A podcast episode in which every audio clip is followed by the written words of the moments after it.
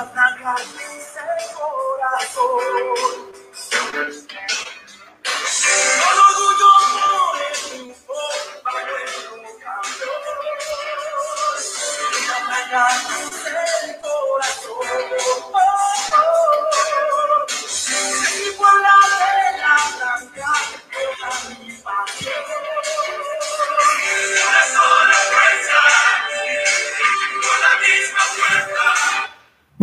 Noches, amigos de Canal Franja. Otra vez un placer saludarlos. Yo soy Daniel Ortiz, con el gusto de siempre. Hoy estamos a 10 de agosto 2021 y bueno, pues a pocos días también de que, de que el Puebla vuelva a jugar. Ahora sí que el fin de semana no nos fue bien. Como tituló aquí el producer Hectorinho, las cosas no andan bien.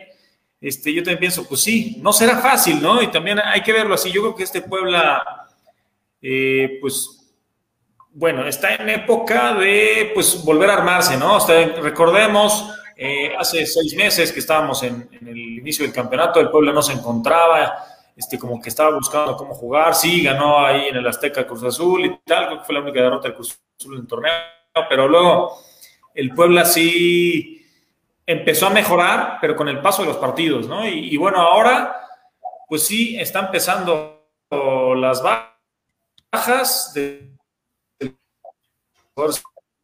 que vendiste. Entonces, poco a poco, yo que el pueblo tiene que empezar a agarrar. Ya lo platicar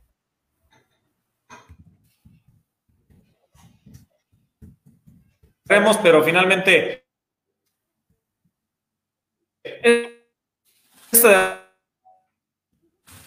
derrota la América tiene que dejar Ok. Dani se está trabando. Este, ahorita que retome su red, estaremos platicando con él. A ver, vamos platicando con los demás que tenemos el día de hoy. Está hoy Don Camitos y Pepe. ¿Cómo están? Pepe, ¿cómo viste el partido contra el América? Hola, buenas noches. Pues la verdad, la verdad es que eh, yo siempre intento ver lo mejor o in, intento ver las cosas positivas eh, me parece que, que, el equipo pierde, pero por un mismo problema que teníamos desde el año pasado, ¿no? Yo creo que el, la, falta de gol viene desde finales del torneo pasado y durante el torneo pasado también hubo lapsos donde, donde pues también no teníamos esa contundencia, no teníamos esa generación con Ormeño, con Fernández, con muchos jugadores que hoy no están y que y que la gente eh, los extraña. Yo los extraño, principalmente a Fernández, pero me parece que, que, que, a pesar de todo, se intentan cosas nuevas, se intentan cosas como eh, extremo Araujo, Ivo Vázquez. Queríamos tanto a un este canterano, queríamos ver a Ivo, ya lo vimos. Fideo como un enganche, ya no dos este, cinco ahí con tensiones clavados. Entonces, dentro de lo mal, me parece que, que, Puebla juega bien 40 minutos, me parece que juega mejor que el América. Lamentablemente, otra vez desatenciones, errores claves, ¿no? Como Silva contra Chivas, ahora le toca, para mí no es Reyes nada más, para mí también es Segovia que, que, se barre y, y, y, se barre para recuperarla y para pararse y en lugar de pararse se la quitan y de ahí se genera el gol, ¿no? Cuando se pudo haber y la saca, ¿no? Entonces, yo estoy un poco pues, preocupado, pero dentro de lo preocupado estaba más la semana pasada que lo vi peor contra Chivas. Aquí por lo menos veo que el Arcamón vuelve a ser ese el Arcamón donde empieza a buscarles opciones por todos lados y es cosa de que, de que caiga el gol y que otra vez el equipo se vuelva a perdón, que se vuelva a enrachar con esto, ¿no? Pero bueno, platicaremos ahorita. Buenas noches, Hectorinho, otra vez. Don Cavitos, buenas noches. Te quiero escuchar. Este- Buenas noches amigos, ¿cómo están? Un, un placer andar, andar por acá. Coincido en mucho de lo que, de lo que mencionas, eh, Pepe, en, en el aspecto de que se vio un, me parece que el primer tiempo termina siendo, no quiero utilizar la palabra injusto porque eh, suena, eh, suena un, recurso muy, muy barato hablar de injusticia. Eh, tal vez en el aspecto de que de, de la jugada que digamos termina siendo puntual en, en el partido, pues viene de un penal de un jugador que estaba haciendo una, una, gran actuación, como era Israel Reyes, ¿no? O sea, un tipo que estaba haciendo un muy buen trabajo a la defensiva, salida con pelota, coberturas, estaba haciendo un partido, me parece que era el más notable. Y, y luego él le toca, después de una desatención de Segovia, le toca hacer una falta en el área, un penal que, bueno, termina penalizando Roger. Y después de ahí se desconecta, inicia el segundo tiempo, mmm, desconectadísimo, ahí donde a mí sí me generó un poquito más de, de, de, molestia, de dudas, de inconformidad, el hecho de cómo arranca el pueblo el segundo, el segundo tiempo. Y bueno, eh, ya lo demás ya sabemos cómo termina. No, eh, me gustó mucho antes cuando, cuando, sale la alineación. Vemos que está Araujo eh, tirado hacia adelante, Ivo, ¿no? Como, como titular. Y era lo que habíamos explicado en, programas aquí anteriores que, esperábamos que jugara Ivo y Araujo verlo un poquito más adelante, ¿no? Quitándole esta responsabilidad defensiva y tal. Y, y, termina funcionando. Araujo tiene la, una jugada muy puntual en el, en el partido, ¿no? Con el 0-0, Araujo tiene una jugada que, que, yo al día de hoy, digo, ya me pasó un poquito ya la, eh, la muina, ¿no? De la, de la derrota y, la verdad es que sí me molestó muchísimo, me duele muchísimo perder con el América, me, me, es el partido que nunca quiero ver en el torneo, me enerva el, juego con el América, la verdad, o sea, no, no, trato de no verlo. Este, y, y Araujo tiene una jugada muy puntual, ¿no? Es, para abrir el marcador, al menos para, para, hacer algo más, no sé, intenta hacer un recorte ahí, está bien, o sea, él solamente vio la jugada y sabrá qué hacer, pero, pero me parece que sí, el Puebla durante 35, 40 minutos no lo hace mal, viene el penal, se cae el equipo, y bueno, ya después, me parece que son circunstancias propias del, del partido, del desconecte y tal, trata de verlo como Pepe, ¿no? De verlo positivo, Arcamón me parece que ya tiene un hombre de confianza, o sea, ya sabe que se ganó alguien que, le dio una, buena chance como es Ivo, este, el tema de Araujo hacia adelante ya vio que le funcionó, o sea, si tratamos de ser, eh, de ver lo positivo dentro de esta rachita que no tenemos, el único para mí negrito en el arroz es que no vi esta versión del Puebla que, que vimos contra Monterrey, ¿no? O sea, contra Chivas se vio un equipo muy mal, contra América segundo tiempo mal, y la verdad es que no sé si empecemos otra vez con esta tónica de, que el equipo empiece a dar tumbos o el próximo viernes con, contra Tigres, eh, pues a lo mejor ya podamos ver otra vez esta imagen del Puebla que es la que todos esperamos, ¿no? Evidentemente esperamos todos que gane, que tenga buenas exhibiciones, que vuelva a hacer lo que hizo el torneo anterior. Sabemos que será complicado por todo lo que ya hemos platicado y lo que hemos contextualizado acá, pero al menos que no, que no se pierda la imagen del Puebla que tenemos del Arcamón, ¿no? Parece que sería lo, lo trascendental y lo más importante ahorita. Bueno, no sé si ya platicaron todos, pero bueno, este, de, la tecnología se me cortaron, pero bueno, ya metiéndonos en el partido, que ustedes mencionaban un poco este, estos temas de, de, Araujo, de Vázquez, me parece bastante positivo. Buenos minutos de Reyes, yo vi unos buenos minutos de Israel Reyes hasta el penal, ¿no? De hecho, casi todo el partido de Israel Reyes es bueno, excepto pues esa jugada que barre a destiempo y comete el penal. Y buenísimos 35 minutos por ahí, no sé más o menos. Eh, y todo se deriva gracias al tema estratégico, ¿no? Vimos que salía solamente Salas en la contención, pero Gularte iba a buscar a Fidalgo hasta su propio campo, ¿no? Entonces, Fidalgo, que es un jugador tan creativo, no lo dejaba pensar, lo tenía siempre de espaldas al marco y tenía que siempre descargar atrás, ¿no? O sea, eso hacía que el Puebla pudiera presionar más, pudiera recuperar más la pelota en media cancha, ¿no? Entonces, este, el Puebla se le vio con bastante confianza en eso. Pero después a Fidalgo eh, lo cambian de lado, ¿no? Solari se da cuenta y lo pone del otro lado y no hay quien lo vaya a buscar. Entonces Fidalgo ya empezó a recibir de frente, ya empezó a darse vuelta, ya empezó a tocar un poquito más. También ahí creo que hay que ver, eh, tenía que tener la Arcamón una alternativa, ¿no? Decir, oye, pues este que este cuate, después de media hora, y literal, media hora, se, se lo, me lo van a cambiar de lado, porque pues, si Gularte le está encimando tanto, te lo va a cambiar. Entonces, ahí no lo sigue otra persona, no lo sigue, evidentemente, Segovia en otro mismo recorrido. Podía haber hecho un ajuste y poner a Gularte de stopper izquierdo, prácticamente, ¿no? Entonces, seguirlo atosigando, seguirlo atosigando hasta desesperarlo. Y, y por ahí se recorre Segovia, se recorre Israel Reyes. Creo que pudo haber funcionado si acaso lo seguía. Y por ahí el Puebla desesperaba al América, ¿no? Que, bueno, después iba a aparecer Roger Martínez votándose y tal, pero bueno, ahora sí que el partido se define pues, por detalles, pero tampoco vi un Puebla muy mal, ¿no? O sea, enfrentando el partido, aunque evidentemente a la ofensiva sí necesita mucho que trabajar este equipo, ¿no?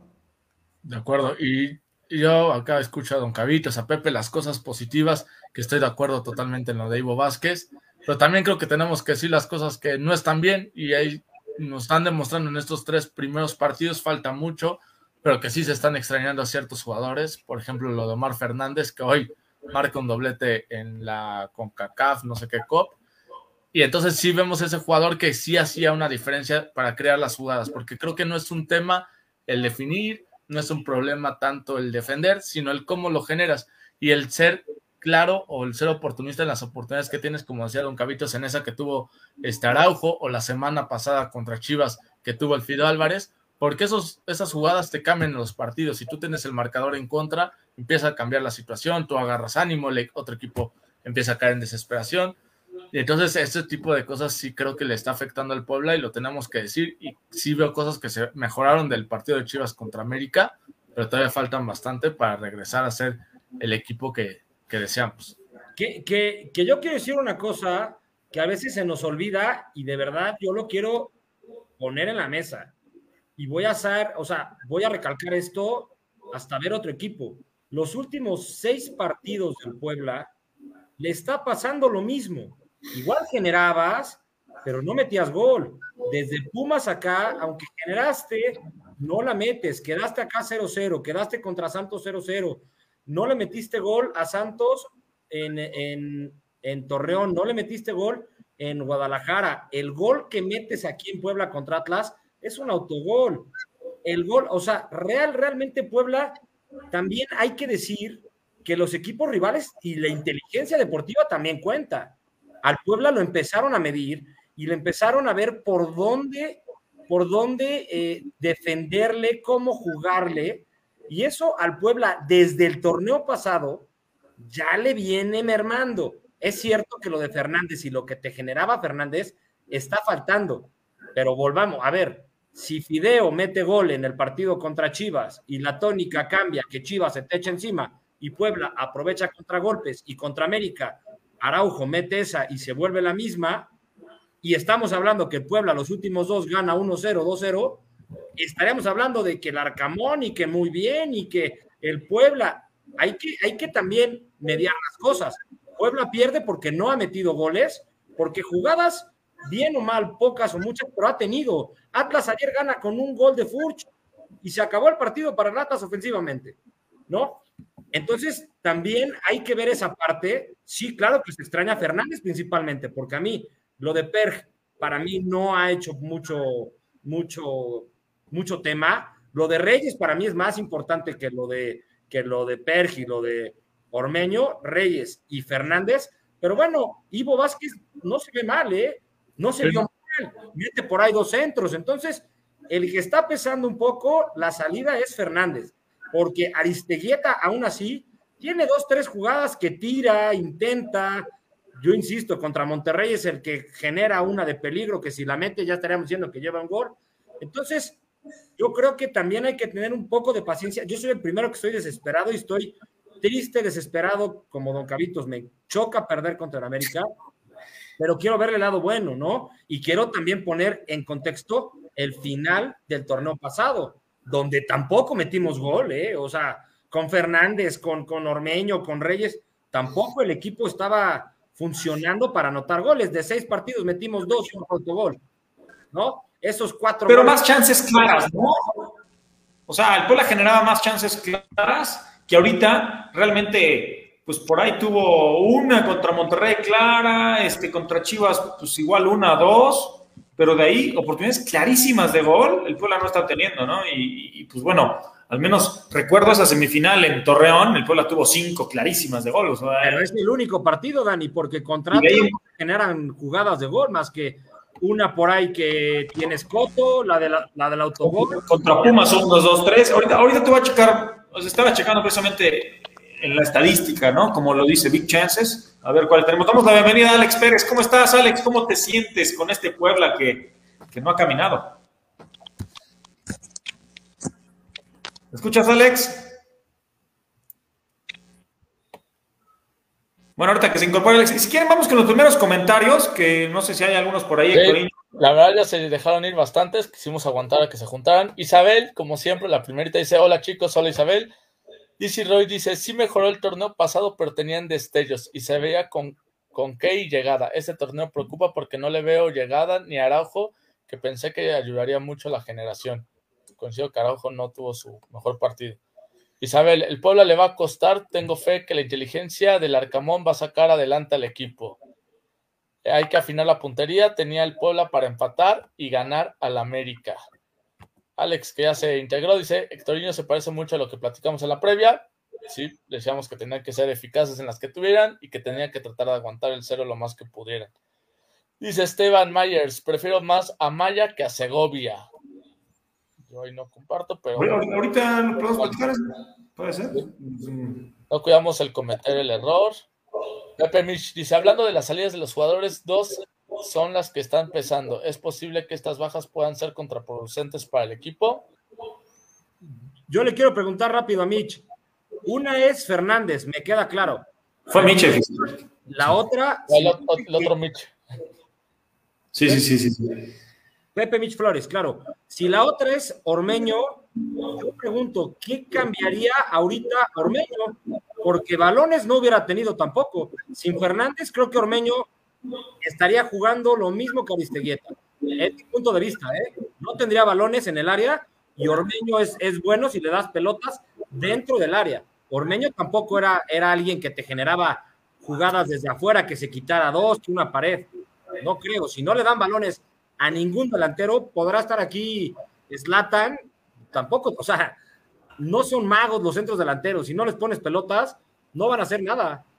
Pero bueno, esa es una pregunta para este Pepe. Pepe Mich Flores. Dice Ibáñez Hernández, dale oportunidad a otro, a otro delantero. Aristeguieta no genera nada. De hecho, muchos mencionaron el tema de que querían ver a Ángel Robles.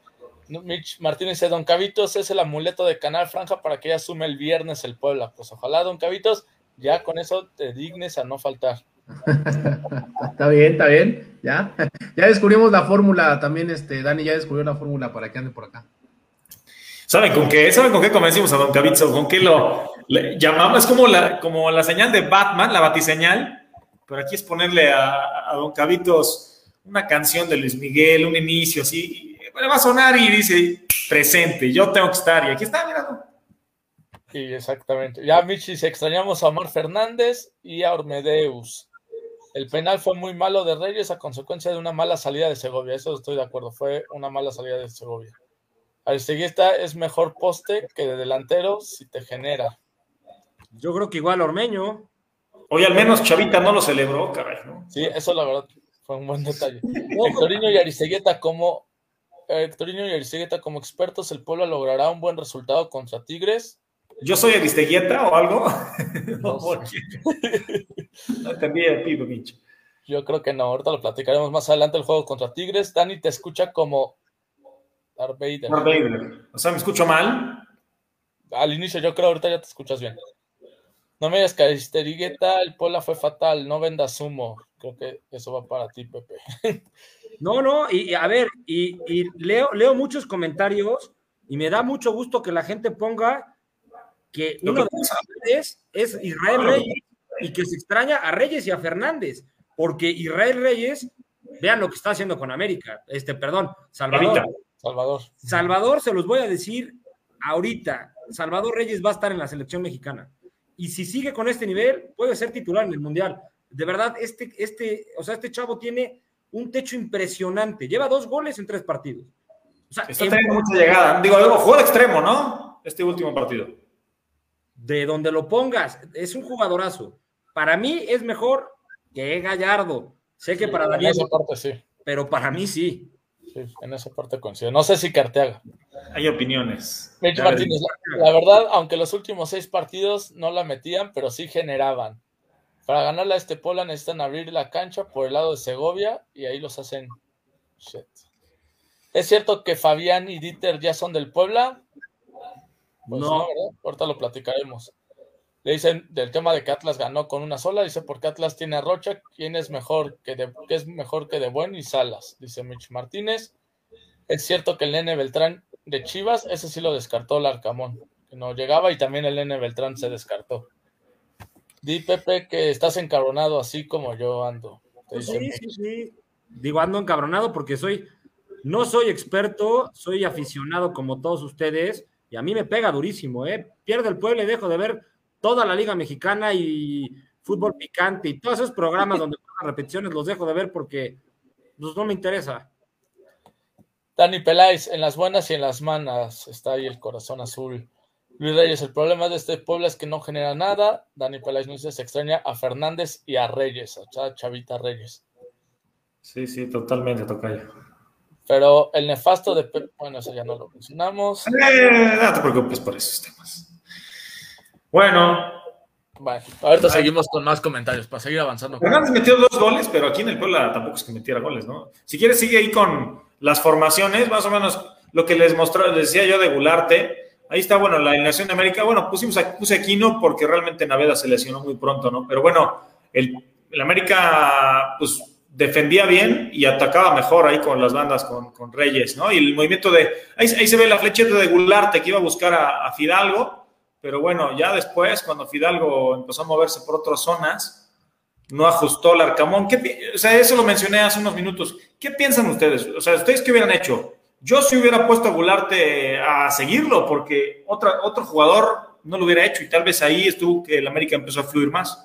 Pero Dani, tú que sigues mucho a detalle esto, ¿no veías que en el primer tiempo el mismo Goulart era el que se acercaba mucho a ayudar a Salas en esa presión y generaba los errores? O sea, siento que ya lo estaba haciendo.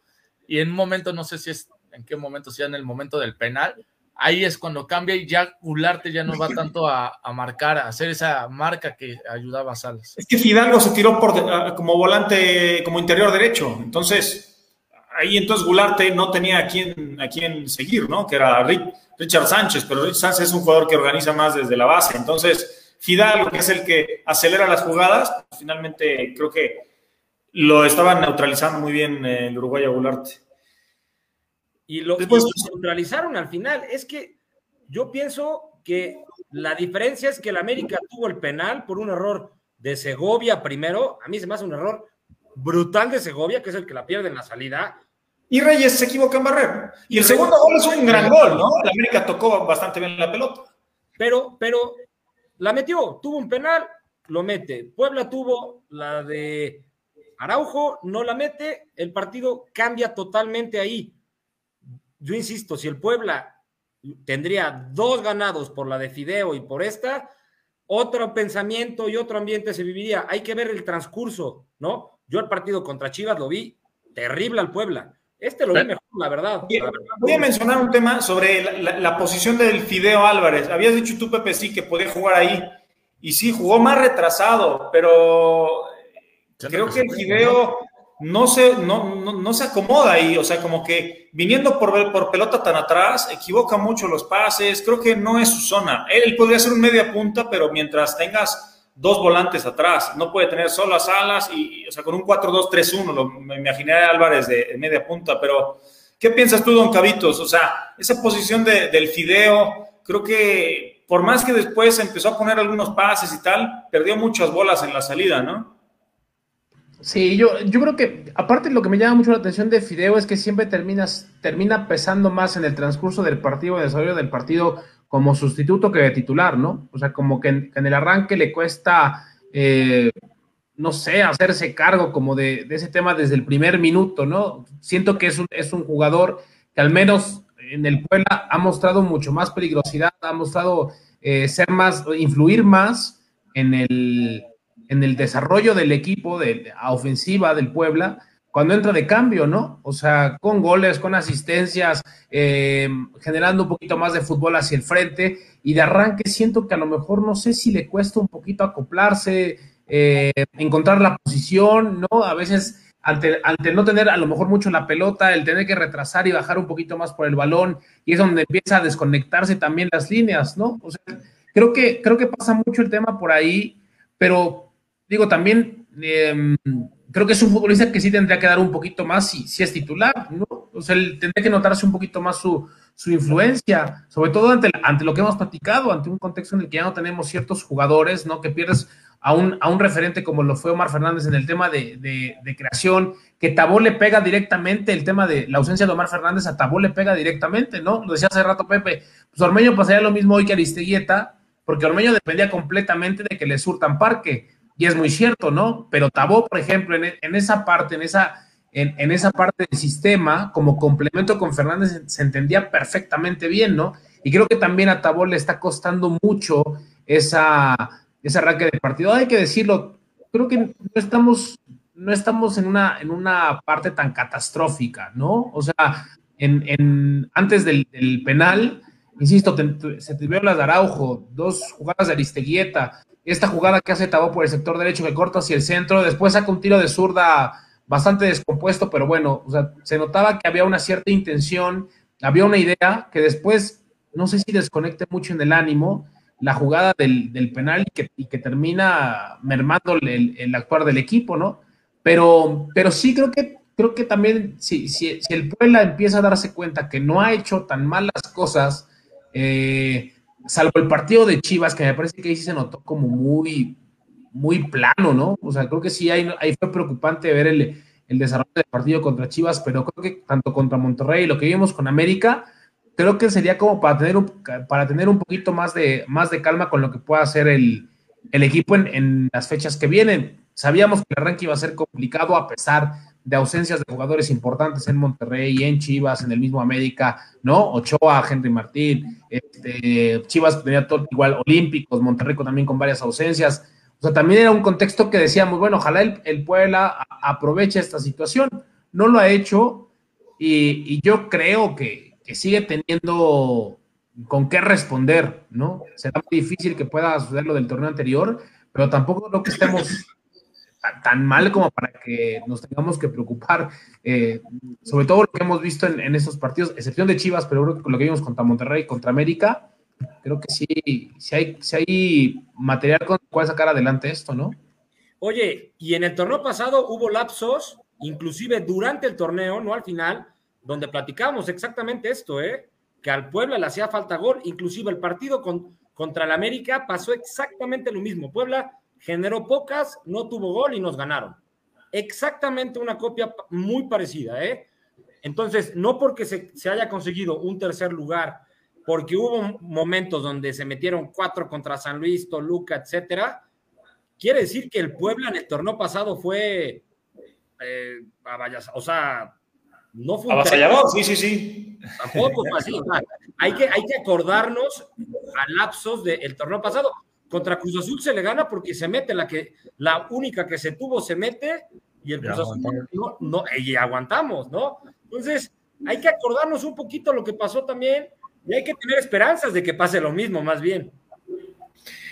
Pero sí, cuando el Puebla empezó a, a jugar un poquito más arriba, con esa presión a través de Gularte, con esa, pues, con el posicionamiento del equipo, es que sí hace falta, no sé, esos tiros que dices descompuestos, esas malas decisiones, creo que ahí necesitan dar, eh, pues, pues el extra, ¿no? Y, bueno, un buen disparo, o sea, como que combinar bien, decidir mejor para pues realmente creérsela, ¿no? Oye, pues vamos a ganar al Azteca, ¿no? Este, este equipo tal vez, no sé, si le está faltando un poquito de convicción ahí, sí, sacamos el empate con Monterrey después de que eh, a la, la siguiente jugada prácticamente al final del partido, pero de ahí en fuera pues el pueblo le ha faltado como esa convicción de ir, de ir por los juegos, ¿no? Creo que contra Tigres, eh, si recuerdan el partido del torneo pasado contra los mismos Tigres, se planteó un muy buen partido que el pueblo tuvo que ganar. Y, y no, no, no, por situaciones, pero en sí. Una del mismo Fernández. Ah, esa jugada, sí, sí, sí. clarísima, pero que- un posicionamiento agresivo, ¿no? Y buscando y teniendo ocasiones y bueno, pudo ganar sin lugar a dudas. Y creo que el viernes debemos, debemos ver un Puebla similar, ¿no, Héctoriño? Sí, o sea, como lo escuchamos o como lo recordamos, pues sí, sí se puede, pero yo lo que sí creo es que no, o sea, el torneo anterior fue un gran torneo, o sea, todos estaban en su momento, todos estaban en conjunto, todos iban hacia arriba, hay algunos jugadores que su nivel ha bajado un poco, que es parte de lo normal, y que sí no se tiene tan buen plantel en comparación a los equipos que hemos enfrentado. Entonces, también hasta cierto punto no se me los resultados tan locos, si estos mismos resultados los tuviéramos contra equipos de nuestro nivel o hacia abajo, todavía estaría más preocupante la situación. Yo creo que es parte del arranque, sí, las formas, creo que es, es la parte que no nos terminan de convencer, porque sí veíamos antes a un Puebla que tal vez podía perder o empatar, pero jugaba hacia algo, generaba una tras otra, tras otra, y en unas entraban, en otras no, y ahora no se ven tantas, que esa parte creo que nos gustaba del equipo del torneo anterior. Oye, oye, Pepe, ¿y en un partido no puede cambiar esta dinámica? Oye, pues también la confianza te puede dar, eh, anotar pronto, acomodarte el partido, ganar. Esto puede cambiar la dinámica. O sea, tal vez sin un conductor como tal, que, o sea, yo la verdad soy de los que extraña a Fernández, que sabía qué difícil iba a ser encontrar a alguien que conduzca el equipo como lo hacía él, pero de otra forma, ¿no? Tal vez eh, presionando más alto y siendo más vertical. Yo espero un Puebla más vertical después de, sin, un conductor como tal. O sea, porque puede suplir un poquito la posición por el rol de Fernández, pues no sé cómo, cómo realmente lo va a encontrar este, el Arcamón. Entonces, con otras cosas, ¿no? Con un equipo que, que apriete más, que- que genere ahí a través de los errores del rival, tenga menos la pelota y tal, pero bueno, a través de confianza, ¿no puede revertir este equipo la situación? Pero por supuesto.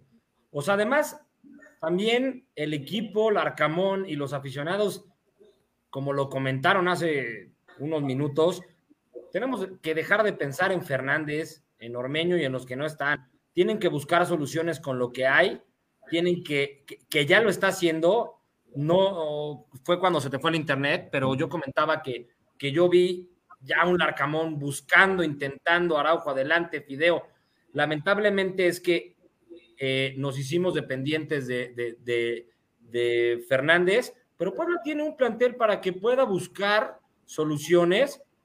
Puebla, desde el torneo pasado, me parece que cuando anotaban, cuando, cuando le anotaban gol, cuando tenía que proponer, a veces le costaba. Cuando el Puebla metía primero, los, los partidos se le acomodaban porque Tabó y, y Araujo como extremos me parecen peligrosísimos, ¿no? Cuando el Puebla tiene que, que, que, que, enfrentarte contra un equipo que se te va a encerrar un poco y que te va a contragolpear, ahí es donde puede, puede, puede sufrir. Ahora, esto cambia de un partido a otro y qué bueno que pones esto aquí a Robles. Yo hay dos jugadores que quiero ver ya con muchos minutos.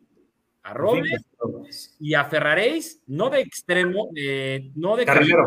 Yo lo quiero ver de extremo, de media punta, a Robles. ¿Por qué no? El chavo la está rompiendo en la 20 por Aristeguieta, junto a Aristeguieta, por Tabó. Por Álvarez. Pero ¿por qué no le damos chance? ¿Cómo, ¿Cómo salió Jiménez? ¿Cómo salió el Mudo? ¿Cómo salieron Santi Jiménez? ¿Cómo han salido todos estos chavos últimamente? Vegan, el Toluca. Si no los pones a Los minutos. Si de por sí no estás generando, pues prueba, intenta con este chavo, prueba con, con lo que tengas, con Martínez, si quieren, órale, Aristeguieta, vamos a ver a Martínez, ¿no? El Puebla tiene que buscar las formas y totalmente de acuerdo. Es más, yo creo que después del partido contra Tigres, vienen partidos bastante cómodos para que el Puebla se vuelva a enrachar, ¿eh? De acuerdo. Y creo que en esa parte que mencionas de Robles, lo que mencionamos al inicio con, con Ivo Vázquez, creo que lo hace bastante bien y se vuelve, el, eh, para mi gusto, ya el que puede ser titular del lateral izquierdo, porque con ese Araujo, en teoría, tiene que ser el jugador desequilibrante en la parte de arriba. Y en esa parte a mí no me gustó el cambio de que sacara a Ivo para echar atrás a Araujo. Si Araujo no, ya... un juego, pues creo que podía haber sacado a Araujo y mantener a Ivo. Y le dabas la confianza y que siga siendo ahí tu canterano, ¿no? Y ahora, sobre lo que menciona Pepe, también hay que decirlo. Yo la verdad es que eh, a mí a Mauri Escoto me parece un jugador que creo que podría, yo creía que podría aportar mucho más. Y, y, la verdad es que se ha quedado corto, ¿eh? O sea, para mí se ha quedado corto. Y después de ver el partido también contra América y los minutos que tuvo contra América, yo no encontraría mayor diferencia si, como decía Pepe, avientas a Ángel, avientas a Meo Martínez, avientas a, a Ferraréis. O sea, la verdad es que por lo que ha dado Escoto, yo creo que sin lugar a dudas alguien podría hacer, podría ocupar ese lugar y, y probar, ¿no? Pero, o sea, no va a haber una, siento que no va a haber una gran diferencia, a lo mejor con Aristeguieta porque está muy basado el, el tema de tu, de tu once, o sea, el, el, eh, tu once conceptual, digamos, en la cabeza del Arcamón, lo prevé con, con Aristeguieta, ¿no? Es su hombre, está bien. Pero el tema de variantes, a lo que ha dado Escoto, a lo que a lo mejor hoy puedas probar, no sé si a lo mejor el tema de Ángel le resulte al Arcamón un poco temerario en el aspecto de que, bueno, irlo dosificando, sí, que vaya palpando un poquito el ambiente eh, de, primer equipo, ¿no? O sea, como que juega, juega en, el, en la sub-20 y después eh, está en la banca con el primer equipo, que me parece que, o sea, como jugador, o sea, para Ángel eso es fenomenal. O sea, imagínate, es el escenario ideal para un chavo, ¿no? O sea, juega en su categoría, anota y todavía, la, o sea, y, y, en este mismo día está en la banca con el primer equipo, o sea, está, es, debe estar volado. Eh, a lo mejor ahí venga un tema eh, en conjunto, que seguramente así será, eh, con, con, la parte de fuerzas básicas, con la parte de, de, de, cuerpo técnico y demás, de decir, bueno, lo vamos a ir dosificando y tal, pero en ciertos momentos lo que dice el tema de Ferraréis, el tema de Neo Martínez, que son jugadores ya con experiencia, que ya son probados, más grandes, a lo que te ha dado a lo mejor en este, en este punto, no pretendo hacer una cacería de brujas contra Escoto, simplemente lo pongo en el contexto de, de, lo que ha dado, los otros también los puedes probar sin ninguna bronca, ¿no? O sea, creo que el tema de Ángel a lo mejor es un poquito más, en un caso extraordinario, que a lo mejor se te lesionen dos y, y un partido muy a modo que lo puedas meter 10 minutos, 15 minutos por ahí, ¿no? Pero los otros dos, que son gente de ofensiva, creo que te pueden aportar mucho. Yo, la verdad, sí me ha decepcionado un poco el tema de Mauricio Cotto, insisto, sin hacerlo personal, pero bueno, no nos caería mal probar a lo mejor con Memo, que a lo mejor es un corte similar a lo que puede hacer en el tema de Aristeguieta, ¿no? Eh, pero a lo mejor te puede ofrecer ma mayor movilidad junto a él, cambiar un poquito el dibujo, eh, a lo mejor apostar por un tema de, de, llenar un poquito, mandar más balones al área, ¿no? Que también a veces, a veces puede, a lo mejor te excedes en el tema de tener la pelota y pasearla y pasearla, a lo mejor ya necesitas meter un poquito de más parque y ayudar a Aristegueta a, que no sea la única referencia fija para la, para la defensa rival, o sea, no sé, creo que en ese aspecto, a lo mejor, este, sí soltarse un poquito más de Arcamón, ¿no? O sea, creo que tiene ahorita el crédito como para ser un poquito más aventado, más arrojado, se lo ha ganado y, la gente es que tampoco es como que se lo va a discutir, cabrón. Yo por eso pienso, o sea, que tiene más jugadores para hacer ese, ese pues esa formación, un 4-2-3-1, ¿no? Que tal vez te olvides de que tal vez necesitas un, conductor y tal vez gente más de ofensiva, ¿no? Con tus cuatro defensas, con dos volantes que son recuperación, más, fijos, y tal vez ahora sí que dejar la inventiva para, para, los de arriba, ¿no? Pero tener más gente arriba, ¿no? Que tengas Araujo, que por un lado, que tengas a Tabó, que tengas un media punta en Álvarez, Robles, este, Ferraréis, este, el que quieras, y arriba tienes opciones de, centros delanteros, Aristeguieta o el Martínez. Y lo que dices también puede ser, ¿no? De repente lanzar dos centros delanteros. Capaz por ahí con Aristeguieta y Memo, ocupas bien el área, este, o los dos pueden jugar de poste, emparejándose con equipos que tengan, que jueguen con línea de cuatro y, pues ahí busca ser ofensivo, ¿no? Emparejando con los dos centrales y pues tal vez ahí eh, la llegada a la segunda línea puede ser buena, ¿no? Creo que Puebla pues puede inventar más Darcamón de, de, lo que lo ha hecho, ¿no? Creo que se ha quedado con su, con su línea de tres, con sus, este, o sea, sí, sí de repente ha, ha metido otras cosas como con un solo volante o con dos, eh, pero bueno, creo que puede hacer más cosas y tiene, pues tiene la oportunidad, ¿no? De con un equipo que le da la, la confianza y que pues tiene opciones en el plantel, ¿no?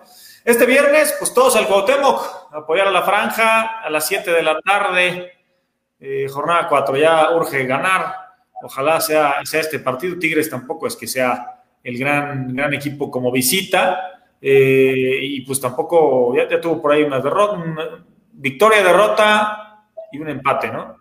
En los últimos cinco partidos contra Tigres en el Estadio Cuauhtémoc, una victoria del Puebla, tres empates y una derrota del Puebla, que ahí aparecen en el banner. Eh, la Han sido buenos partidos, ¿no? Yo sí, la última partidos. derrota es en el 2017, 2-0 pierde Puebla contra Tigres y se juega un domingo a las 12, la última vez que perdimos. Que la gente te exigía el domingo a las 12 y, y nos terminamos perdiendo ese partido, ¿no? Oye, no sé por qué, pero a los equipos de Monterrey les cuesta muchísimo, muchísimo venir a Puebla, ¿eh? Pero muchísimo. Altura sufre, digo, pero no sé por qué sufren más en Puebla. Digo, no tiene que nada que ver con la altura, obviamente sí, pero sufrirán también en la Ciudad de México. Pero Puebla les cuesta mucho trabajo a los dos equipos, tanto a Monterrey como a Sí. Tigres, ¿eh? La Totalmente. verdad, ojalá, ojalá y, y- y Puebla le dé buen partido, se pierda, se gane o se empate. Yo quiero volver a ver un Puebla que se rompa la madre, literalmente con esas palabras, ¿eh? Quiero ver que, no genera, que genera. Quiero ver que se rompa la madre, que todos corran, que, que, que, que los cambios funcionen y el equipo se vea mejor, no se vea peor o no. O sea, como dices, Coto, como dices, a mí me urge ver jugadores que entren y que cambien, ¿no? Que cambien al equipo. De veras, yo estoy preocupado por el tema Ferraréis. Es un jugador que con lo poquito que nos ha dado, nos ha demostrado que es Lo ha hecho bien, ¿no? no sé por qué no le dan más confianza, más minutos. No ha sido, no podemos criticarlo, juzgarlo, porque no ha sido un solo partido titular. Y no- en su posición. Y en su posición, o sea, vaya, uno, ni de titular, y dos, lo hemos visto 10 minutos en su posición, que fue cuando, cuando, cuando debutó. Y cuando debutó fue el más peligroso, los últimos 10 minutos. Sí. Entonces, ojalá, ojalá, y Larcamón empieza a buscarle por todos lados, porque si se casa con lo mismo y seguimos con lo mismo, creo que el tema va a empezar a ser Larcamón. Y no lo estoy quemando, no estoy pidiendo en su cabeza. Sí, Espérate, espérate. No, no, no, no, no, no, para nada. Solamente si él se casa con lo mismo, con lo mismo y no le funciona, sí va a ser un tema del Arcamón. Sí. Y no estoy Sí. pidiendo su cabeza. Yo creo que es un, es un técnico que hay que aguantarlo mucho tiempo por lo que nos dio, por lo que, por lo que hemos visto, por lo que potencializa, pero también tiene que empezar a, a- a, este, buscar variantes. Digo, ¿eh? Él, él lo ve, evidentemente, en los entrenamientos, ¿no? Por, por algo, no sé, Ferraris no ha jugado, pero sí la gente, oye, sí tenemos esa duda, ¿no? ¿Por qué no juega más adelante? ¿Por qué hasta ya tiene el dorsal número dos, ¿no? Que es un, o sea, que va a ser carrilero siempre ya. O sea, es un jugador que era más de ofensiva, de llegada, y pues de carrilero, pues la verdad es que no te va a aportar eh, lo mejor que tiene, ¿no? Que es la llegada, pues en diagonal hacia el área, este, el desequilibrio. Bueno, son eh, un poquito de Tigres. Este, llegó Bigón, llegó Zaubin y bueno, cambiaron de entrenador, se fue Julián Quiñones. Eh, si quieres, pasa a la siguiente, la probable formación, que, por, que no está Zaubin, porque fue expulsado el partido pasado, y Guiñac, pues todavía no se vislumbra que vaya a jugar, ¿no? Entonces, mientras tanto, he visto poco de Tigres, no sé si alguien lo ha visto un poco más, pero Nico López creo que ha estado bien, y Bigón creo que ha caído este, excelente, ¿no? O sea, o sea que Bigón desde el Atlas, Pumas y Tigres, como que a donde llega, está, Sí. está jugando bastante bien, está siendo importante para, para el equipo, ¿no? Yo, ahí la única duda que tengo es si ya estando Guiñac, ya vuelve a ser titular. Pero el que te pongas, ¿eh? Carlos González también es un crack, el cocolizo. De verdad es que si Puebla no pone atención y vuelve a cometer errores estúpidos mentales, porque es lo que le ha pasado en dos partidos, est- estos jugadores no te van a perdonar, ¿eh? Creo que tenemos un megapunto a favor acá, que es el retrasado de este Salcedo, ¿no? Pero o sea, rescató a Tigres el otro día, ¿no? En el último minuto empata. hoy en día es el villano número uno de la selección. Entonces, es un jugador, o sea, es un equipazo Tigres, es un plantel con muchísimo, o sea, que hay que tenerle mucho respeto, ¿eh? Ojo. El segundo No, más caro Sí, de la no, es poderoso. Pero como dices, en Puebla no le va bien y además las, las temporadas las empieza siempre lento, ¿no? Entonces, pues vamos a ver. Y de Puebla, pues no sé, les puse esta, posiblemente con Vázquez y Araujo nuevamente repitiendo, porque tal vez el inicio no fue malo. Y otra opción es que vuelva Araujo, vuelva Parra y, y bueno, pues tal vez la opción de tener a Fideo en esa zona, porque también jugó Fideo en el partido de hace unos meses que vino aquí Tigres. Entonces, por ahí Sí. no, no sé qué vaya a buscar. De hecho, vi, me- eh, tomé un curso de, de- de fútbol hace, hace unos meses y muestra al Arcamón cómo preparó el partido, el ejemplo, y es el ejemplo del partido contra Tigres, ¿no? O sea, qué cosas vio y, y qué cosas vio buenas o, o malas y para poder atacar a, a Tigres. Y precisamente era el juego por, por dentro con, con Álvarez y abrir a Fernández para, para tener este, rapidez y velocidad a las espaldas de los centrales rivales. Entonces, Vamos a ver cómo, cómo, lo, cómo lo plantea, pero finalmente, pues. Ya es otro pues Tigres. A tomar forma, ¿no? Sí, es otro Tigres porque al final es, es Herrera y es otra forma de jugar. Eso sí, está- estoy totalmente de acuerdo. como otro pueblo. Y yo la verdad esa es la parte que a mí me genera duda lo de Álvarez. A mí la verdad el juego contra el América no me convenció. Eh, no porque lo haga mal, porque creo que tampoco lo hace tan mal, sino que creo que en esa posición puede entrar otro jugador que te haga otras cosas mejor. Que el mismo eh, creo que puede entrar en esa posición. Creo que el mismo, eh, ¿cómo se llama? Diego de Buen dentro de una media cancha puede empezar a distribuir de otra forma. Y siento que el Fideo sí es totalmente entrando de recambio. Es que todos sabemos quién sería el ideal. Tú sabes, Don David, quién sería el ideal que juegue ahí, pero no, pues que agarre nivel, ¿no? ¿Quién? ¿De buen? Clifford. No, pero Clifford, mm, no sé, ¿eh? Es la posición de Clifford. Sí, sí, sí, pero, pero no se ha visto tampoco. No sé si le pegó mucho esa eliminatoria en, en- en Torreón, ¿no? Que también fue como el, el acusado número uno, ¿no? Pero este. No sé, o sea, siento que puede, puede hacer, puede tener mucho, puede generar y desequilibrar hacia el frente. La verdad es que sí, pero no sé si se esté quedando corto, si no tenga la confianza. La verdad es que no, no sé, me, sigue generando dudas, ¿no? No es alguien que hayamos visto que ingresa y que digas, güey, este tiene que ser y por qué no es titular. O sea, tampoco es que nos estemos volviendo locos para, para Ah, no, no, no, yo mencionaba, si estuviera bien en, en- en Ah, no, bueno, claro. No, bueno. Ahí, ahí debería estar. ¿no? claro, por Para eso se pensó en él, pero Sí. bueno, finalmente, pues no. Y comentaba la semana pasada, contra Chivas le vimos buenos minutos, pero pues unos 8 o 10 minutos de un partido, otro, o dos, tres pases, igual y no te hacen ser titular para, pues, para ser esa pieza fundamental en el equipo, ¿no, Pepe?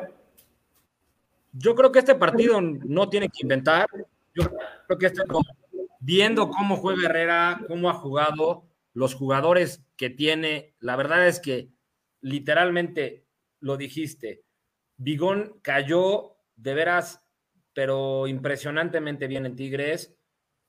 Yo creo que Puebla tiene que salir con Diego de Buen y Salas, tiene que ser un poco más eh, precavido pero yo sí jugaría con Araujo arriba, con Tabó, con Aristeguieta. Creo que hasta el mismo de Buen, jugando ahí, defendiendo, con el toque que tiene, con el, con el trazo que tiene, puede buscar perfectamente bien las espaldas de los centrales y de los laterales para explotar a Tabó y a Araujo.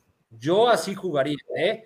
Ojo, ojalá y no piense o le gane que Vázquez como es inexperto o como es novato, tenga que meter a un lateral o un extremo más experimentado porque pues, se va a enfrentar o a Quiñones o a López, yo jugaría de esa manera. Yo no jugaría con Álvarez ahí porque dejarías muy solo a Salas y contra Tigres con el Arsenal, creo que tienes que ir un poquito más con pies de plomo. Sí, coincido totalmente en ese Pues es eso, ¿no? Sí, sí, es que con Álvarez ahí la, la presión inicial contra- como contra el América funcionó y, y estuviste jugando en campo rival buena parte del primer tiempo. Por eso creo que pues, igual puede apostar nuevamente por Álvarez. Y, y De Buen es, un- es un tipo también más estático. Entonces, si Salas y De Buen juegas con dos estáticos, pues pierdes receptores del, de- pues en, en la línea más adelantada del campo, ¿no? Entonces, creo que por eso para mí, por eso sería un 4-2-3-1 con ellos dos, pero pues en esto, o sea, no sé. O sea, alguien, alguien juega atrasito de Aristeguieta, pero bueno. Pues ya veremos. ¿Qué dice la gente? Pues igual y por ahí nos están comentando también que- que a Sí, quién. Tenemos así muchísimos comentarios que ahorita vamos a tratar de pasar la mayoría. Nomás como un último comentario. Ahorita Tigres precisamente está jugando contra el Seattle Saunders. Al medio tiempo va perdiendo 1 a 0. Estaría a 45 minutos de quedar eliminado de este torneo. Dani Peláez nos pone lo mejor del pueblo es Israel Reyes, Gularte, Salas y Araujo. Eh, Luis Reyes nos comenta, Aristeguieta es el único de los 11 que se ha visto bien. Oscar Salgados nos dice, buenas noches, yo creo que el Puebla ya no es el mismo del torneo anterior. Y pues, ¿qué opinan? Crema, crema, yo supongo que creen que se levanta el Puebla. Saludos desde Atempan. Pues esperemos. Saludos a Oscar. Se va a levantar la franja, ¿no? Gustavo Martínez no hay media, señores. ¿Cómo solucionamos eso? Yo decía que el equipo fuera más vertical, ¿no? Pero bueno, eh, no sé. Buenas noches, nos está pesando la salida de Fernández y Chava Reyes, sigue esos comentarios.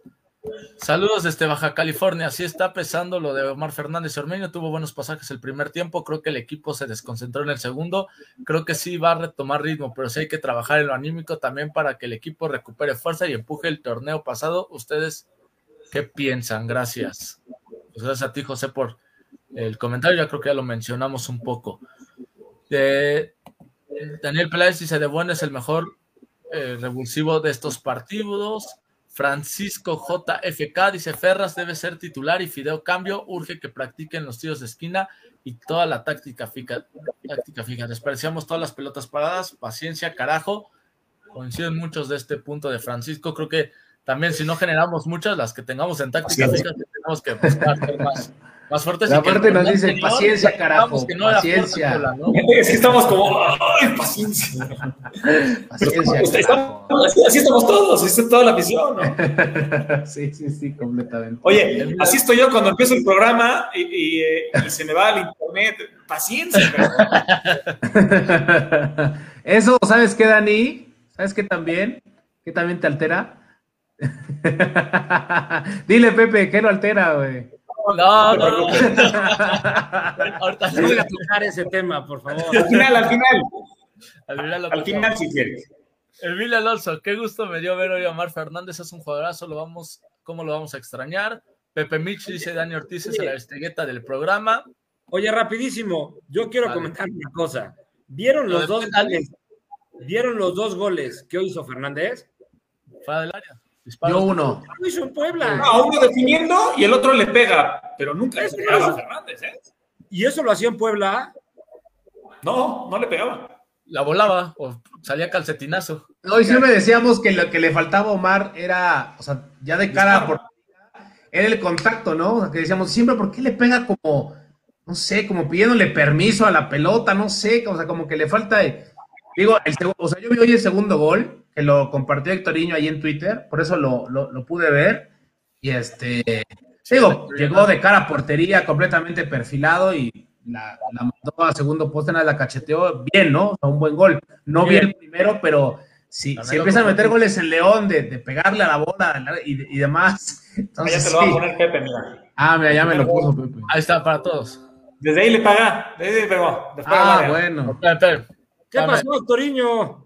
Te lo estoy poniendo en grande. Ah, sí. Te va a poner la pantalla. dos, uno, ahí están. Ah. Nomás que lo tapó ahí. Fernández. Ah, pero sí se ve, sí se ve. No, jamás lo hizo en Puebla, ¿eh? O sea, es que lo extrañamos. ¿Y cuándo hizo eso en Puebla?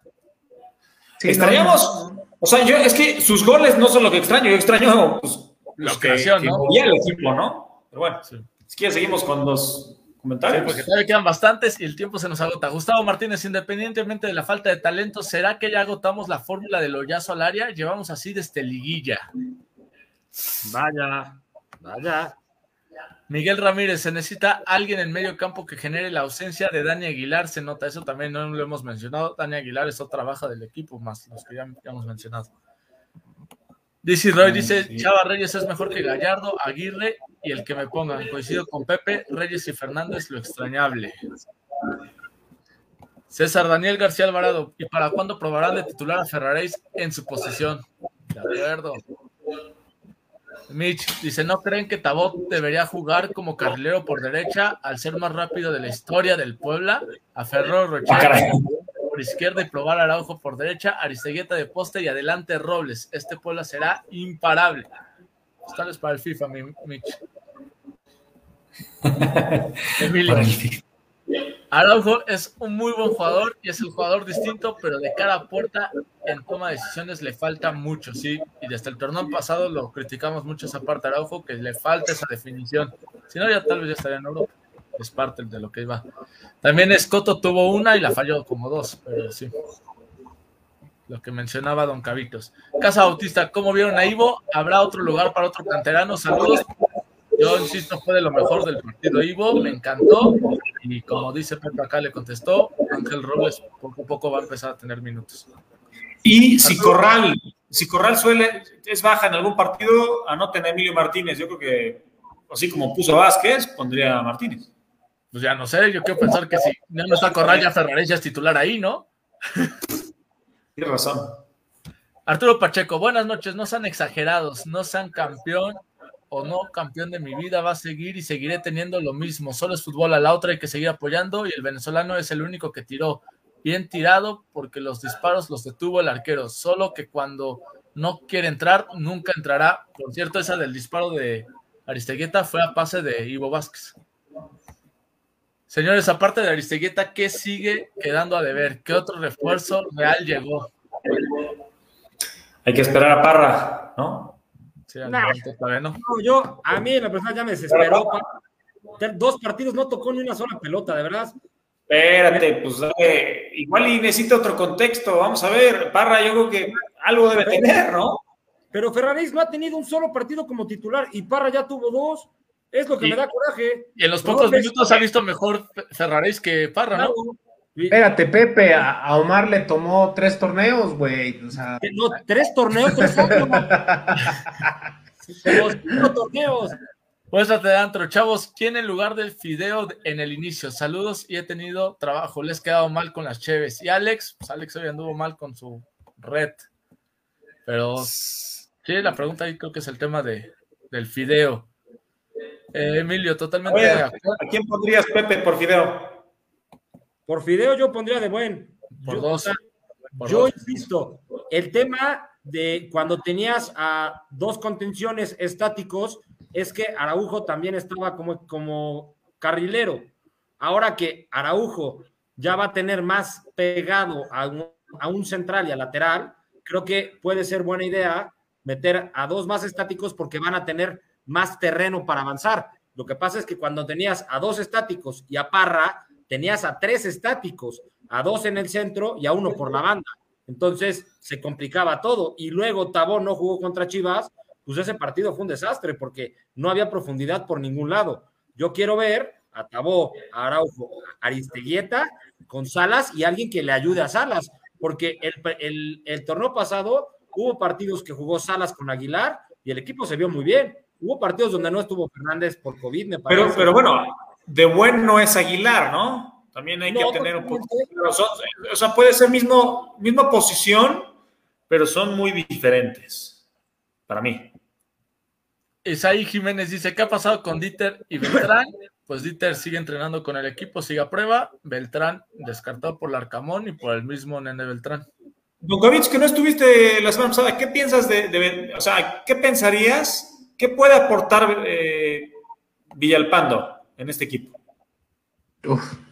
Es que el tema del- de, Villalpando me parece que sí hay que, habría que llevarlo con pincitas, ¿no? A mí en lo personal, futbolísticamente hablando, y lo platicábamos en el chat, creo que tiene mucho que aportar, se me hace un futbolista muy interesante, se me hace un futbolista que te puede dar una dinámica de juego distinta, eh, tiene mucho fútbol, o sea, tiene muchísimo fútbol Dieter Villalpando, y, y en la parte futbolística yo no, no pondría ninguna objeción, futbolísticamente hablando. Ahora, hay un contexto alrededor que tendría que, tendría que estar ya solventado. O sea, desde el momento en que tú lo estás dejando entrenar y a ver qué sucede, es que el contexto que ya todos sabemos de, de Dieter Villalpando, la- las acusaciones que tiene en contra, temas legales muy fuertes, tendrían que estar ya solventadísimos, ¿no? O sea, no puedes pretender, eh, sin- sin pretender hacerle un juicio sumario a, a Dieter Villalpando, porque no sabemos la profundidad de las cosas, de lo que, de- del tema que está eh, acusado, ¿no? Pero, pero es algo que, cierta, de cierta manera te, va, te va a pegar, ¿no? O sea, es, es, indudable que te va a pegar esa parte. Entonces, desde el momento en que tú lo tienes ya considerando para entrenarle y darle una oportunidad, es porque ya tienes un recurso. Cuando alguien te salga a preguntar sobre ese tema, que será la primera pregunta puntual sobre el caso de Dieter Villalpando, en caso de que lo, de que lo tengas, lo primero que te van a preguntar va a ser ese tema y deberá estar este, ya completamente resuelto, ¿no? No creo que, no creo, aparte, es un tema que vota tan de primera que me cuesta creer que a nivel directivo no lo hayan visto. O sea, me, me resulta, me resultaría, o sea, sería como para correrlos a todos, ¿no? O sea, si no viste eso, me resultaría inaudito. No lo creo. Creo que es un tema muy delicado, que la directiva no se ha pronunciado porque, insisto, el tema hasta hoy es, pues está a prueba y están viendo, y en el momento en que se decidan a que sí, Entonces tendrá que sacar, lo primero que tendrá que, salir a, la luz con, el anuncio de, Dieter será este tema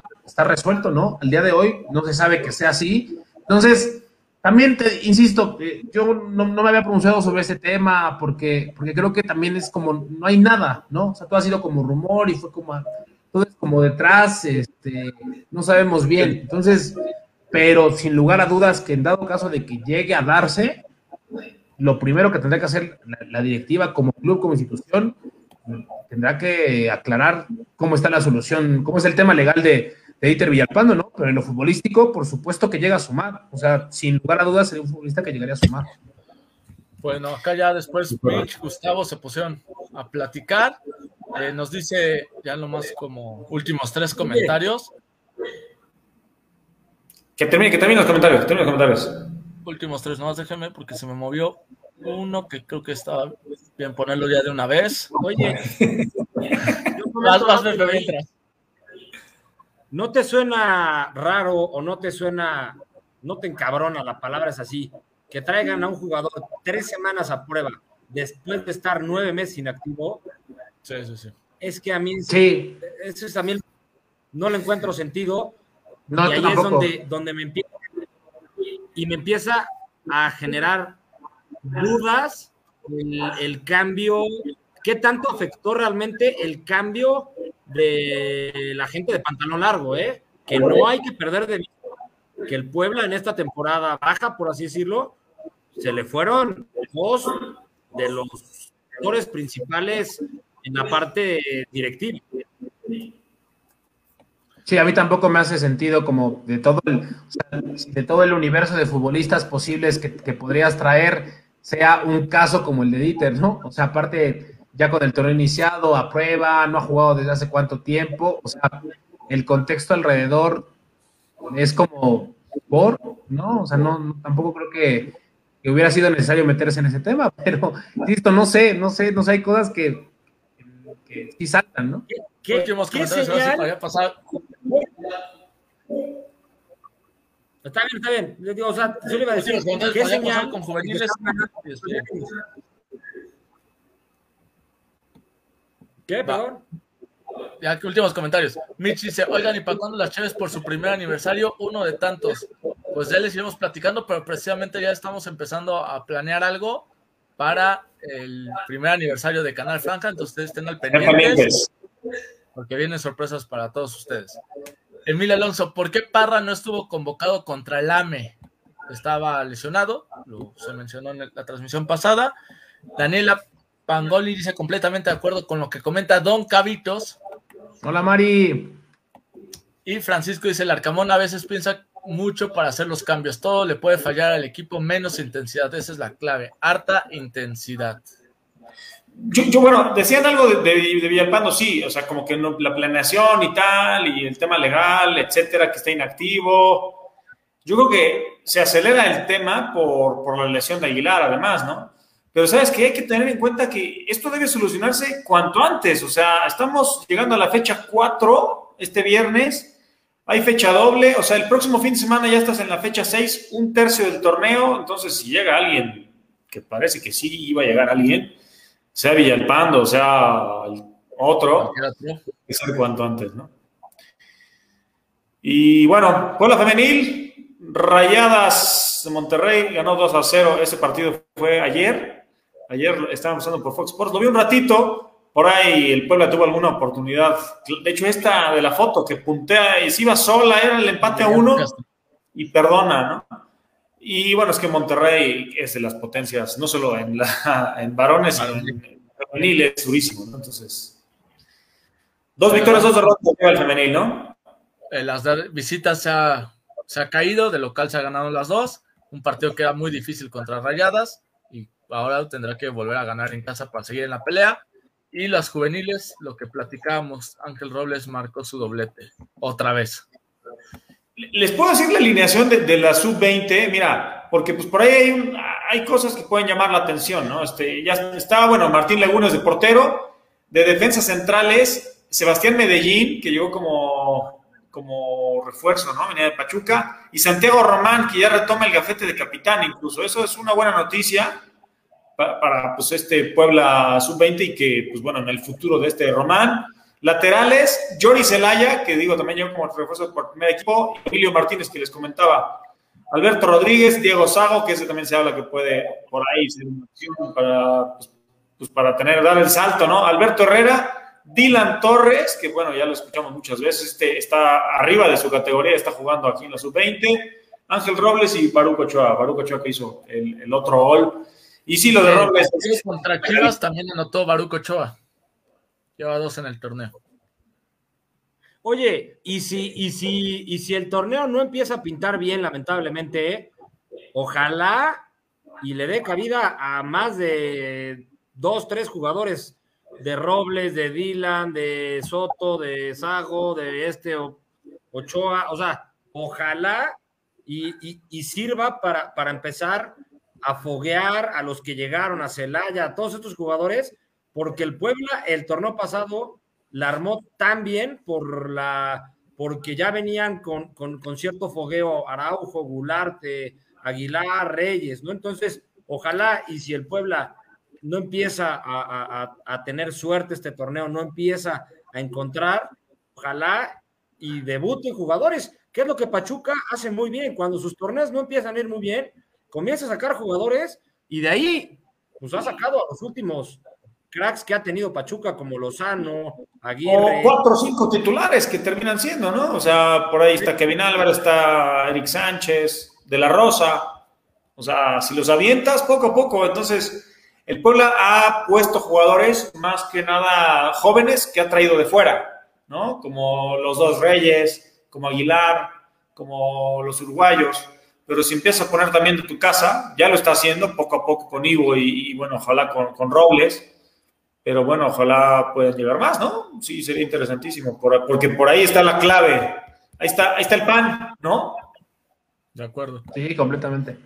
Acá, Mitch, nos dicen, inviten a Roa para debatir del paso de este Puebla. O sea, como tal lo podemos invitar, pero Roa es para hablar de temas de marketing, de negocios. O sea, Roa no tiene nada que ver con la parte deportiva. Ahí hay otros, otros personajes que se podría ver si la posibilidad de que puedan estar, ya que nos acepten o no la invitación sería otro tema. Pero como aclarar eso, porque muchas veces es Roa, Roa, Roa, Roa es otra área y pues, no nos puede decir mucho de la parte deportiva.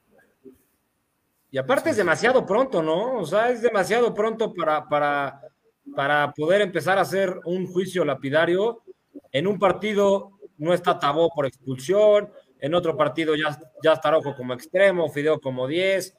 Eh, o sea, está modificando. Yo creo que es demasiado pronto para hacer un, una, un tema con un directivo o algo, ¿no? ¿Qué nos van a decir? Pues que hace falta trabajar, paciencia, que las cosas se están haciendo bien y es cosa de que, de que empiezan a caer este, goles. Vaya, Pero bueno, seguramente pronto invitaremos a alguien, alguien de, de la directiva ¿Sabe o jugador. A la próxima semana les prometemos a Dice que hable de marketing, del crecimiento de Puebla en redes sociales. Mitch quiere a Roa ya. O sea, que hable de lo que sea, pero que esté Roa. Sí, sí, sí. Lo checaremos para Le voy a decir que Rock está muy solicitado, cabrón. lo vamos a invitar. Bien. Muy bien, pues ya estamos. Ahora sí que Alex nunca no va a conectarse. Este, te mandamos un abrazo, Alex. Esperemos que, que el internet fluya por tu zona. y, y pues nada, pues bueno, pronósticos para este partido viernes. Échenselos. ¿Cómo ven el Ay, partido? Yo empiezo, yo ya saben, yo siempre, se juegue contra quien se juegue, el Puebla gana, tritura al rival, 4-0 sobre Tigres. Ojalá. y sin apasionamientos, como dice aquí el buen Busha, ¿no? Sí, sí, sí. Paciencia, carajo. A ver, voy yo. Espero equivocarme, pero desgraciadamente yo creo que volvemos a perder. Espero que mostrando una buena cara y perdamos 1-0, 2-1, pero sí creo que perdamos. Ya el análisis de apuestas lo mandaré. ¿Estás jugando al contragafe o qué? Contra Gafe, contra Gafecísimo, ¿eh? A ver, esperamos que aplique lo que hizo el torneo pasado el buen Alex, que le cábala, le tiraba al pueblo y resultaban los resultados. Entonces, puede ser que ahora sea por ahí la cábala. ¿Tú, Pepe? Yo creo que, yo creo que Puebla gana 2-1. No, no ha encontrado el gol. pero por, por estadística, ya un cuarto partido sin que no la... me- Porque ha tenido dos, tres, ¿eh? Yo creo que un cuarto partido que no metan gol, sí sería catastrófico. Yo creo que Puebla va a ganar 2-1 y, y va a empezar perdiendo, ¿eh? Y vamos a volver a ver estas remontadas épicas. Ah, Dos- Hay que ir al estadio, ¿no? Porque se va a poner bueno. Ok. 2-1, 2-1 voy Puebla. Yo, yo voy a secundar tu 2-1, ¿eh? Para hacer, darle fuerza a ese 2-1. No, no, espero no empezar perdiendo, no sufrir. Prefiero que nos metan al, al 90, por ahí, el, el- el descuento, ¿no? Y ya pítale, pues. Pero bueno, 2-1. Ojalá, ojalá y Aristeguieta moje, porque mucha gente está pensando que Aristeguieta no está produciendo y, y está jugando bien. El tema es que tenga más chances, ¿no? Y por ahí. Yo pensaba este zurdazo este, de la jugada retrasada de Ivo, es que esas tiene que meterlas, pues sí, pero tienes una, no es tan fácil, ¿no? Meter todas las que tengas, pues es complicado. Victorino, ¿ibas a comentar algo? Sí, solo dos comentarios. Una que está pasando por acá. eh, ya estamos también en Spotify. Por el momento están las primeras transmisiones que tuvimos, entrevistas con diferentes emblemas del Puebla. Vale la pena escucharlos. Poco a poco se van a ir subiendo las demás transmisiones hasta que un momento ya estemos igual. Y hay momentos que no pueden ver toda la transmisión o quieren ver toda la transmisión otra vez. Se queda también en YouTube. La pueden seguir por ese medio nos pueden mandar mensajes de las cosas que no estén de acuerdo o si estén de acuerdo quieran seguir debatiendo a través de Twitter. Y creo que Pepe algo te quería comentar. No, yo. No, no, no, no. No ese tema. Yo me quiero comprometer a algo que, que traigo en la cabeza con el tema de los dos delanteros, tanto Dormeño contra Aristeguieta. Yo, yo me comprometo a hacer un análisis de los goles del torneo pasado de, de Santiago Ormeño para ver en qué, en qué zona de- de- de- del campo metió los goles cómo recibió pelotas, dónde las recibió, para ver qué está pasando también, porque si Aristeguieta no ha tenido oportunidades como las que se le generaban a él, a Santiago Ormeño, pues también está complicado, pero yo realmente quiero ver ahí por ahí, ¿eh? Y bueno, ya nada más para, para, para hacer enojar a Daniel, mándenle, mándenle condolencia a Daniel porque está devastado y nos estamos dando cuenta que no le va al Fútbol Club Barcelona, le va a No, yo le voy a la franja primero, antes que todo le voy a la franja. Eso. Oye, ya Pepe, dije, deja de tirarle a Ormeño, ya te lo pusieron ahí. No, yo no estoy Ya. tirando, yo no estoy tirando.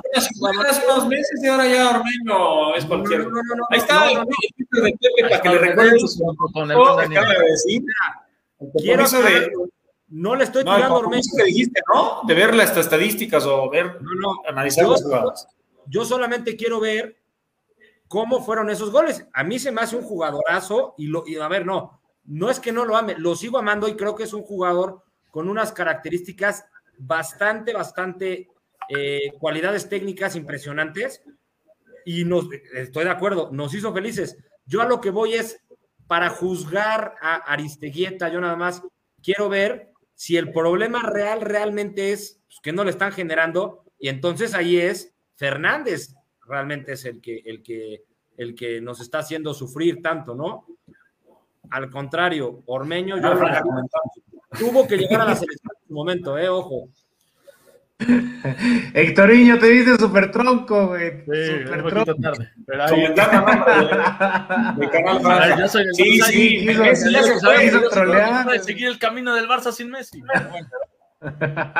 Mira, yo, en- yo en Europa le voy al Barça y, y lo pueden saber en mis redes como quieran. Pero bueno, ya seguiremos viendo al Barça. Y yo, como Sí, no muchos, está- pienso ver a jugar a Messi con el PSG porque, pues es que a Messi hay que disfrutarlo porque lo poco que le queda y con lo bueno que es, hay que Ya verlo. corta, Hectorinho, ya, ¿qué, qué hacemos?